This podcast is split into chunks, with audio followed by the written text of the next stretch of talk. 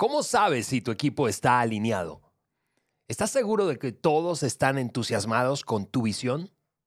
Bienvenidos al Maxwell Leadership Podcast por Juan Beriken, el podcast que agrega valor a líderes que multiplican ese valor en otros.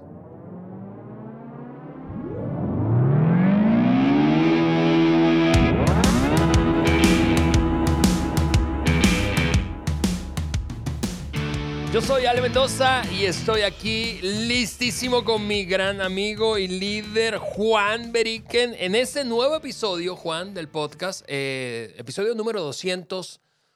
48. Ya casi 250 episodios, casi 5 años juntos, Juan. Pero este episodio es la segunda parte de una serie en la que tuvimos que hacer un paréntesis, pues era lógico, teníamos que hacer un paréntesis. Febrero, mes del amor, el, romance que brota por tus poros. No, gran episodio el que hiciste con, con Carla, eh, Juan. Lo disfrutamos muchísimo. Gracias por eh, eh, y gracias, Carlita, por dejarte convencer por Juan. Muy bien. Bienvenido, Juan, a este Gracias, gracias. Saludos a todos. Qué gusto estar una vez más cerrando eh, esta pequeña serie, pero, pero, pero muy buena. Yo, yo venía pensando, ¿qué, ¿qué está haciendo un líder cuando nadie lo sigue? Y la respuesta es dando un paseo. un buen paseo. Y, es por eso que estamos comprometidos con el crecimiento mm. de, nuestro liderazgo, em, porque si te quedas estancado, nadie te va a seguir. De acuerdo. Y por eso estamos como comprometidos con su crecimiento también. Totalmente, Juan. En el episodio 246 em, comenzamos esta, esta serie, decías, breve, de apenas dos episodios, a hacernos una serie de preguntas. Preguntas para saber la verdad, la verdad o la, medir la temperatura, tú usaste esa frase, eh, de nuestros equipos. Em, y nos hicimos las primeras cinco de una batería de diez preguntas. Así, que ahora mismo vamos a lanzarnos a hacernos otras cinco preguntas, pero Solo, solo a modo de repaso, Juan, eh, eh, déjame repasar o leer cuáles fueron las preguntas que hicimos hace dos episodios atrás fueron las siguientes. Número uno, creemos y confiamos, tú decías en esa ocasión, los unos en los otros, creemos y confiamos los unos en los otros. Dos, nos interesamos los unos en los otros. Tres, podemos comunicarnos con apertura. Cuatro, sabemos cuáles son las metas del equipo. Y terminamos haciéndonos esta quinta y es, todos estamos comprometidos con esas metas. Así que esas fueron unas cinco primeras muy buenas preguntas. Y, fue un episodio muy, muy bueno. Si, si, no, si no lo has escuchado, recomendamos que mm. escuches ese episodio y ya continúes con, Totalmente, totalmente. Así que vamos a retomar esa conversación justo donde la dejamos. Eh, y aquí te va la pregunta número seis. Entonces, es la siguiente. ¿Estamos aprovechando las habilidades de cada uno? Yo soy un apasionado con las el desarrollo de habilidades de la gente, Juan, pero quiero escucharte hablar de esto, de habilidades en los miembros de un equipo. Y, esto eh, esta pregunta es muy buena pregunta como para tomar la temperatura de, tu equipo. Ahora, tenemos que, que, decir que lograr colocar a cada jugador del equipo en su área de fortaleza es un gran desafío. Porque cuando comenzamos algo, hay más trabajo que personas. Tú has experimentado eso y yo lo he experimentado. Entonces, estamos dando a nacer una organización, una visión, y hay trabajo para 10, pero somos 5. Así que ya distribuimos el trabajo y todos estamos trabajando en, en, en cosas que quizás no sean nuestra área de fortaleza, pero son tareas que tenemos que, que, hacer. E, entonces, y también em, muchas veces arrancamos algo y hay más trabajo que recursos. De acuerdo. Entonces, no es que podemos salir a, simplemente dar empleo a, todo el mundo. Entonces, una vez más, estamos todos haciendo todo. Y ha pasado, y ha pasado en mis equipos, en que ya damos a nacer alguna, alguna visión, pero tenemos gente regada en áreas que no son su fortaleza. Y Ale, se lleva tiempo, tiempo mm. para, para, decir, ok, em, queremos aprovechar al máximo tu habilidad, tus áreas de fortaleza y poco a poco vamos ajustando, vamos haciendo cambios y colocando esa persona en su área de fortaleza. Pero te digo, es un desafío, ¿no? no em, si, si tú estás comenzando algo, yo te aseguro que te vas a encontrar, al menos que tú seas un billonario. y, tú conoces a todo el mundo y puedes simplemente dar, empleo a todo el mundo, te vas a encontrar en, en, un proceso que normalmente te lleva a tener personas en áreas que no necesariamente son sus áreas de fortaleza y hay que estar trabajando para, para, para colocarlos en, en, esas áreas. Sí, Juan, y, por cierto, hablando de recursos y esa, esa tensión que decías de no tener suficientes recursos como para em, emplear a toda la gente que quisieras, yo honestamente no creo que esa eso sea algo malo, es decir, no tener todos los recursos, porque no tener o no contar con todos los recursos nos hace resolver cosas más creativamente. Sí. Este, y en el inicio de una organización, si tú sientes que eh, además tienes recursos de sobra, no eres disciplinado. Eh, y, eh, por otra parte, hablando del desafío que comentas de ubicar, a ayudar a una persona a aprovechar y ubicarse según sus habilidades en el lugar donde brille más. Este tema de la autoconciencia, autoconocimiento, Juan, es, un descubrimiento que mucha gente, aún adultos con experiencia de trabajo, no necesariamente están seguros de que brillan. Y esa experimentación de hacer muchas cosas que son necesarias resolver, ayudan a una persona a decir, ah, mira, esto no sabía de mí y me encanta. Sí. Ale, tengo un, ejemplo. Ayer yo estaba escuchando las noticias y acaba de terminar lo que es em, la temporada de fútbol americano colegial por eso traes tú eh, esa, campeones. que ganamos el campeonato. Y, pero también está cerrando el ciclo de la NFL. Todavía estamos en los playoffs, pero para creo que ya 28 equipos ya dejaron de, jugar. Bueno, este episodio está saliendo cuatro días o una semana después del Super Bowl. Ah, ya, ya terminaron todo. Claro. Correcto. Juan, Juan no vio el Super Bowl. Este, seguramente lo vi. Oye, y, y hay un, tú sabes, hay un entrenador principal y luego hay un coordinador, lo llama coordinador ofensiva y defensiva. Sí. Ok, hay un eh, coordinador defensiva reconocido, no, perdón, ofensiva, que es muy, muy bueno, reconocido y lo quieren... Em, él quiere ya tener la oportunidad de ser el entrenador principal o de ocupar esa posición, pero en un equipo eh, muy, muy bueno. Le ofrecieron trabajo. El coach más conocido le ofreció a él trabajo, pero como coordinador defensiva. Órale. Y le dijo, yo quiero que tú seas uno de los entrenadores mejores de la historia. Y para poder hacerlo, te voy a pedir un compromiso dos años como coordinador defensivo. Wow. Tú podrás hacer tu, trabajo como coordinador ofensiva y como el, entrenador principal de un equipo cuando tú entiendes bien lo que significa una defensiva y la coordinación de la defensiva. Ese es el valor de estar quizás fuera de tu zona de confort, de, confort o de, área de fortaleza. Em, entonces, eh, sí, está bien por un tiempo. Está bien. Y incluso hay ventajas, como acabo de explicar. Ahora, em, la pregunta, ¿en qué punto estás? Eh, cada que tú acercas a una persona a su área de fortaleza, la temperatura del equipo va subiendo. Así. Entonces, simplemente analiza, a ver, ¿dónde están la gente? ¿Están en sus áreas? No falta tres personas. Perfecto ya sabes cuál es la temperatura, pero sabes cómo tú puedes subir la temperatura. Sí. Juan, comentario rápido respecto a eso. Eh, eh, e, este asunto de tus fortalezas, las fortalezas es, esto es como self-awareness one o one. es eso que haces bien, pero no solo haces bien, sino que otros lo confirman y te energiza. Sí. Porque hay cosas que tú haces bien que no necesariamente te energizan y puedes hacerlas.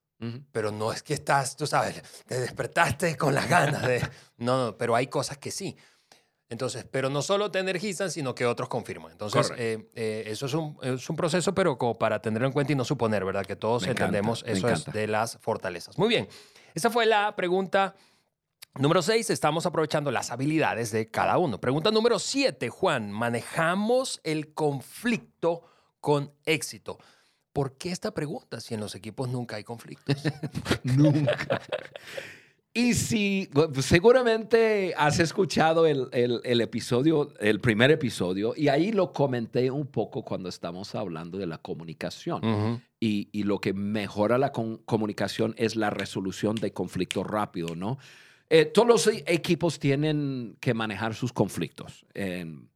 Entre más grande el equipo, más conflictos va a haber. Entre más, em, entre más líderes desarrollados, o sea, entre más gente que, entre, lo voy a decir de esta forma, entre mejor nivel de liderazgo, eh, más capos tienes.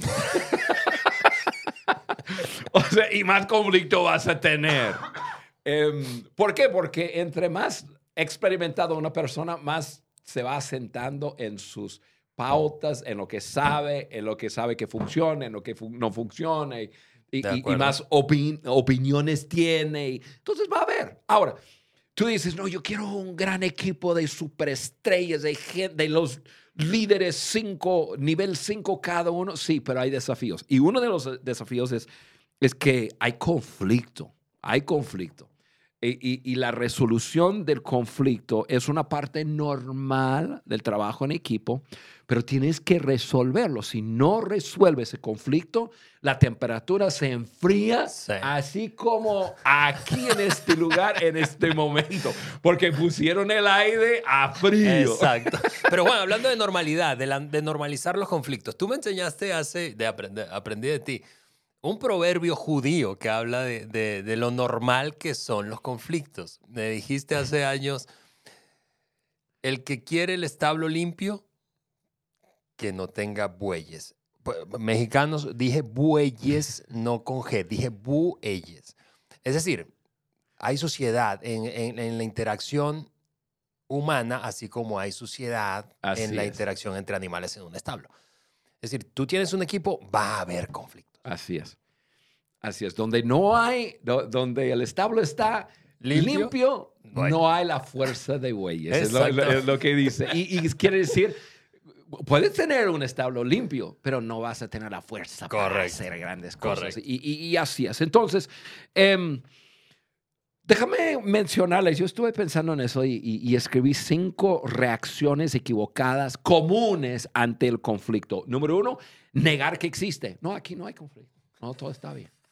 Número dos, ignorarlo. O sea, y, hay una diferencia entre negar que existe y simplemente ignorarlo. Existe, sabes que existe, pero yo no quiero hablar. No, no, no quiero que lo hablen. Eh, número tres, hablarlo con otros, no con la persona con, que tienes el, con, con quien tienes el conflicto. Y eso eh, sucede mucho en los equipos yo tengo un conflicto con Ale, me voy con Pablo, le digo, no, ese Ale me tiene, este, mira lo que él hizo y, y, comienzo a sembrar em, ya esas semillas de, de conflicto que va más allá en que tú y yo tenemos un desacuerdo. De acuerdo. Número cuatro, dejar tiempo pasar e ir haciendo una lista de temas de conflicto. O sea, tengo un conflicto contigo y en vez de... Ah, como, como, como en un matrimonio. Exactamente. En no, vez pero de cuando nos recién casamos, al cuarto día, tenemos 20 años casados, pero ese día me hiciste eso. Ayer yo vi una cosa chistosa que decía, las esposas no se acuerdan dónde dejaron su teléfono ayer, pero sí se acuerdan de lo que tú hiciste hace ocho años atrás. Perdón, todas las mujeres, las quiero. Pero, pero sucede mucho en que eh, tengo un conflicto, conflicto contigo y luego entonces comienzo a ver lo que haces y digo, no, también, y también, y mm. también. Y comienzo una lista y luego es un gran tema. ¿no? y número cinco, no buscar terreno común, eh, buscando resolución. Y esa es la forma de hacerlo. Em, si identificas eso en tu equipo, tienen que estar tratando con el conflicto. El, y, el conflicto debe de tratarse uno directamente pronto, así rápidamente, em, con un espíritu de humildad. ¿Quieres resolver cosas? Ponte humilde. Me equivoqué. Tuve una actitud equivocada. Oye, em, no lo vi. ¿Qué sé yo? Pero, pero sé humilde. Eh, lo que mencioné, busca terreno común, perdona, suelta. Em, y, y- y al mismo tiempo habla transparentemente, abiertamente con la persona. Y, em, y cede. Cede todo menos tus valores. Hmm.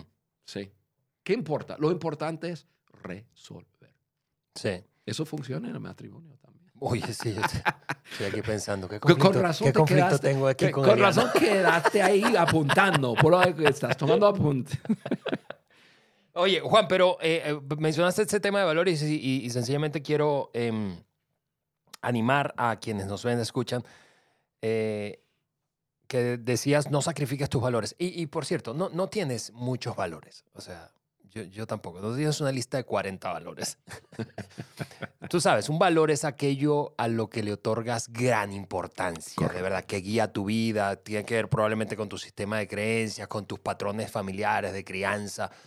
¿Verdad? Eh, no tienes demasiados valores. En esa lista yo no creo que nosotros tengamos más de cinco, siete cosas. Así es. Entonces, si puedes reducir, lo comento porque Juan, si puedes reducir, esto es lo que no puedo sacrificar, a cinco, seis, ujú. cuatro cosas, es mucho más probable que resuelvas. Correcto. A que si dices, no, nada de esto es negociable. No, o sea, es complicado que tú te pares en una postura en donde 40 cosas no quieres negociar y se resuelva, ¿verdad? Eh, eh, personas así no están en nuestro equipo. Porque hay gente complicada. Exacto, exacto. Ok, esa fue la pregunta número 7. Manejamos el conflicto con éxito. Juan, deberíamos hacer alguna serie por ahí de, de conflictos. Sí, Número 8, pregunta número 8. Todos estamos participando, aunque hablamos de, Sí, ¿qué de, fue? de El- compromiso y participación en el episodio eh, primero de la serie, Correcto. eh, eh, pero hablemos de, este, de esta pregunta un poquito más, Juan. Sí, y eso en inglés se dice engagement, o sea, en involucramiento de la persona. Es posible tener personas comprometidas, que ya eso lo hemos hablado, que no están involucradas. Y, y- y puede ser por diferentes razones, pero se resume en que la persona no está trayendo su 100%. Y puede ser por varias razones. Puede ser que la persona no entiende qué, de- qué está haciendo. Puede ser que hablamos de metas eh, hace dos semanas atrás. Puede, puede ser que no, no, no, no le has invitado a la mesa, no entiende bien las metas, o puede ser por diferentes razones, pero no está involucrada, Mm. Dando su 100%. Incluso química, Juan. También. O cultura, o sea, no hay un fit ahí en la cultura. No, no, no, no, no, no, como que no, no embona en la Eh, cultura. hemos visto eso en nuestros equipos, ¿verdad? Sí, sí. Pe- Personas muy buenas, competentes, eh, comprometidas, pero no embonan. Sí. Sí, y, y- y algo poderoso que tiene la cultura, que es como lo que decías en el episodio anterior de la eh, primero de la serie, que es que todos tenemos un sistema, todas las organizaciones, todos los Ujú. equipos tienen una cultura, lo declaren o no, la hayan identificado o no. Y la cultura lo que hace es con- funciona como un imán, ¿verdad? O atrae gente que se parece a esta cultura o repele gente que no se parece. Así es, así es. Pero muy fácil, Ale, para contestar esta pregunta y tomar la temperatura, todos estamos participando. Pregúntale a cualquier persona de tu equipo, aquí entre nosotros, quién está menos involucrado y te va a decir. O sea, eso es muy obvio. Todos sabemos, Mm. todos sabemos. Ahora, Pregunta. Se requiere valor para preguntar eso. Pues se requiere valor, Juan, porque, porque si alguien.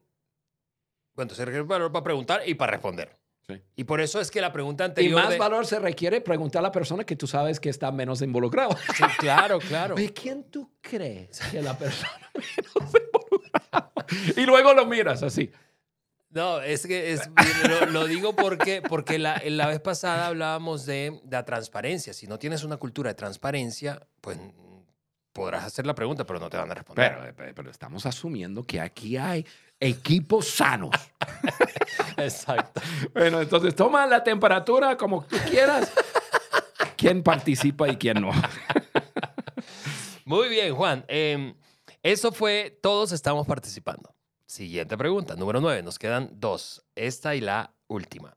Respetamos nuestras diferencias individuales. Respetamos nuestras diferencias individuales. A mí me encanta eh, que hablemos de esto porque tú y yo somos, somos muy diferentes. Sí. Y tenemos 20 años casi. Bueno, malo, hermoso, feo. ya. Lo bueno es que mucha gente no ve, no, no- solo nos está escuchando y no sabes a quién te referías. Ale, el respeto mutuo en un equipo es tan necesario, tan necesario.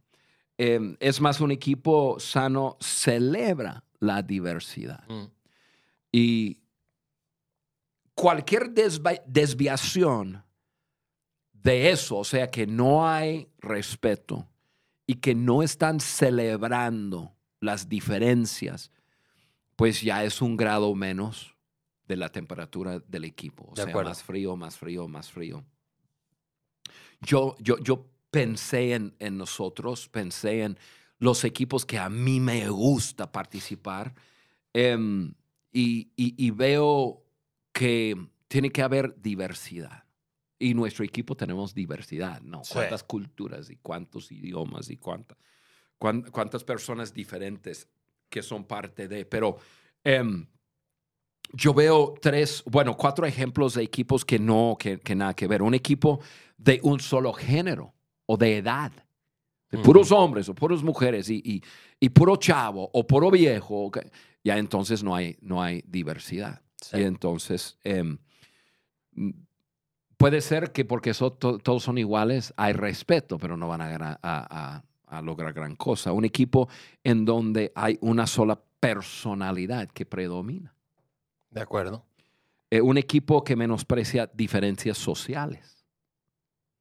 U- un equipo que no abraza diferencias de pensamientos. Y no estamos hablando de valores. De acuerdo, estamos de acuerdo. hablando de que yo veo la vida así, yo pienso así.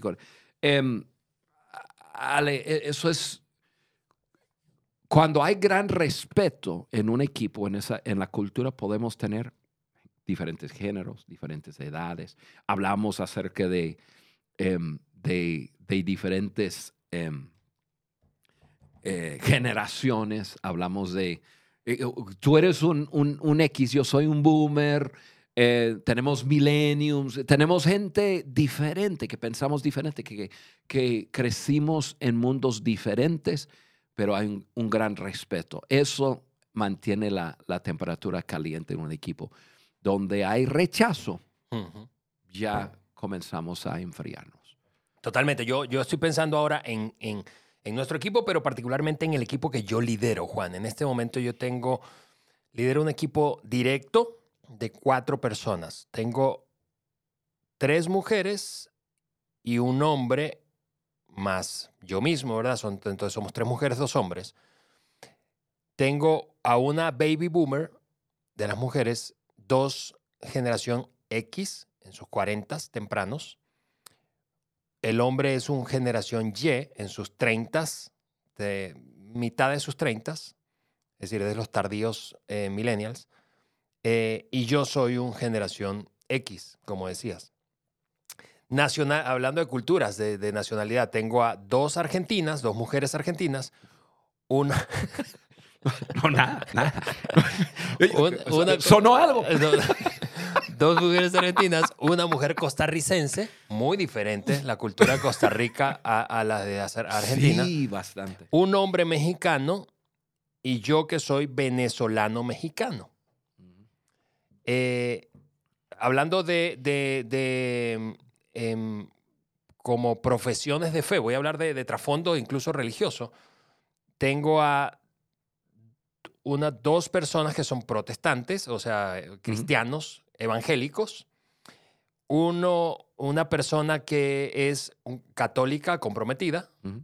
la otra es más católica nominal y la otra, honestamente, no, no tiene una orientación religiosa ferviente así. Entonces hay mucha diversidad, como tú dices. Y, y la verdad es que yo me siento eh, privilegiado, he podido, eh, es una combinación de heredé y, y, y construí, afiné ese equipo. eh, me siento, me siento es, es energizante Qué estar en- entre tanta gente eh, eh, diversa, diversa, diversa en, en personalidades. Tú hablas de personalidad, por ejemplo. Eh, ya no de cultura, sino de personalidad, rasgos de, temperamentales. Eh, tengo gente muy eh, eh, sanguínea, o gente muy colérica, gente muy estructurada, ¿verdad? Eh, y eso es padrísimo. La diversidad, Juan, te forza a realmente poner a prueba si eres, eh, estás comprometido a abrazar las diferencias individuales. Sí. Y ahí es donde ves que el respeto es tan importante. Sí. El- el- cuando, cuando hay respeto en una cultura de trabajo, entonces puede haber diversidad y puede haber gran fuerza en el equipo. Entonces toma la temperatura a ver cómo andas. De acuerdo. Última pregunta y con eso terminamos este episodio y esta serie. Y es la siguiente. ¿Nos gusta ser miembros de este equipo? ¿Nos gusta ser miembros de este equipo? Juan, terminemos hablando de eso. Sí, bueno, simplemente analiza si Si no el líder, gusta, ahí está la puerta. ¿no? si el líder eh, se llama Juan Beriken y entonces la respuesta es que sí. Eh, Mire, esto tiene que ver con la cultura del equipo. Yo creo, yo creo que es importante em, crear una cultura que atrae a la gente. Hay culturas de trabajo que, que son culturas que, que, son buenas y- y que logran metas, pero no son culturas que te atraen. Ujú, ujú. Em, y, y- y, bueno, yo quiero hablarte acerca de culturas que, que, que atraen. Un- una, todo siendo igual. em, la empresa, la organización que tiene una cultura amigable y divertida y de liderazgo siempre ganará. ¿Por qué? Porque va a atraer más líderes. Eh, hoy día las personas quieren estar en un lugar sano, quieren estar en un lugar estable, aunque las generaciones nuevas hace difícil que sea estable porque les gusta brincar de cosa a cosa. Pero, pero, pero nosotros los viejos lo hacemos estable. Y, y de liderazgo y, y diversión, ese es uno de, de- de nuestros grandes valores, ¿no? Que da gusto estar juntos. De acuerdo. Yo creo que es importante. Em, ¿Y cómo, cómo tú puedes medir? O sea, oye Juan, ¿cómo mido cómo es mi cultura sin identificar las palabras? Bueno, uno, el ánimo de los miembros. Dos, ¿cuánta risa, cuánta sonrisa hay en las oficinas cuando están juntos, cuando están de viajes, cuando están en, en, eh, en mesas de trabajo? O sea, mídelo. Em, asistencia de eventos y actividades voluntarias. Eh, o, o- sea, actividades en que los, los otros miembros del equipo no tienen que ir, pero se ofrece. Un, un lugar donde la gente les gusta estar, la asistencia es muy alta. La gente que no, pues ya, son dos o tres guajolotes que están ahí tomando refresco y Sí, sí. lo puedes medir. Eh, miembros del equipo reclutando a otros para el equipo. Cuando hay, cuando hay una cultura y cuando hay un sentir que me encanta estar en este equipo, entonces, pues yo, yo, sin que me digan, yo estoy reclutando a otras personas. De acuerdo.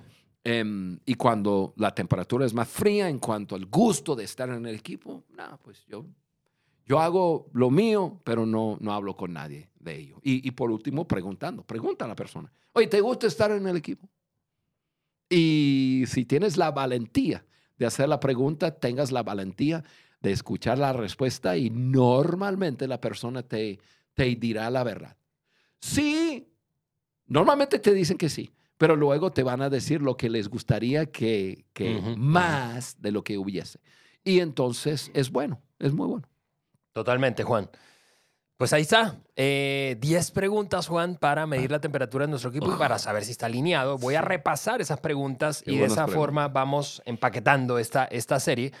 Creemos, número uno, que creemos y confiamos los unos en los otros, nos interesamos los unos en los otros, podemos comunicarnos con apertura, sabemos cuáles son las metas del equipo, todos estamos comprometidos con las metas, estamos aprovechando las habilidades de cada uno, manejamos el conflicto con éxito, todos estamos participando, respetamos nuestras diferencias individuales y número 10 y última, nos gusta ser miembros de este equipo.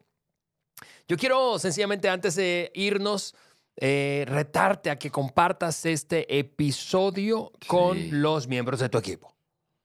Comparte ese episodio con los miembros de tu equipo y creo que se va a generar o se van a detonar conversaciones muy poderosas, Juan, muy Sí. poderosas. ¿Por qué? Las preguntas permiten evaluar y lo que no se evalúa no se puede Sí, mejorar. el, el equipo comprometido con su, con su crecimiento, eh, poder tomar las 10 preguntas y, y quizás tomar un mes y tomar tres preguntas cada, cada semana o dos y, y- y hablar, wow, qué, qué, qué Yo- poderoso, ¿no? Yo me voy a llevar esa tarea para mi propio equipo. Le voy a aventar una pregunta cada semana. qué padre. por las próximas días. Muy bien, amigos, vamos a cerrar este episodio de esta manera. Queremos animarte a suscribirte a el canal de YouTube de Juan. Ya Juan cerró el iPad y se va. Al canal de YouTube de Juan, lo encuentras en YouTube como Juan Beriken. eh, y también que te suscribas a nuestro podcast de tal manera que te lleguen las notificaciones a tu cuenta de correo electrónico cada vez que subamos y hagamos disponible un nuevo episodio que típicamente es cada miércoles. De esa manera nos despedimos. Te mandamos un fuerte abrazo desde aquí, desde el estudio del Maxwell Leadership Podcast por Juan Beriken, el podcast que agrega valor a líderes que multiplican ese valor en otros. Chao. Bye.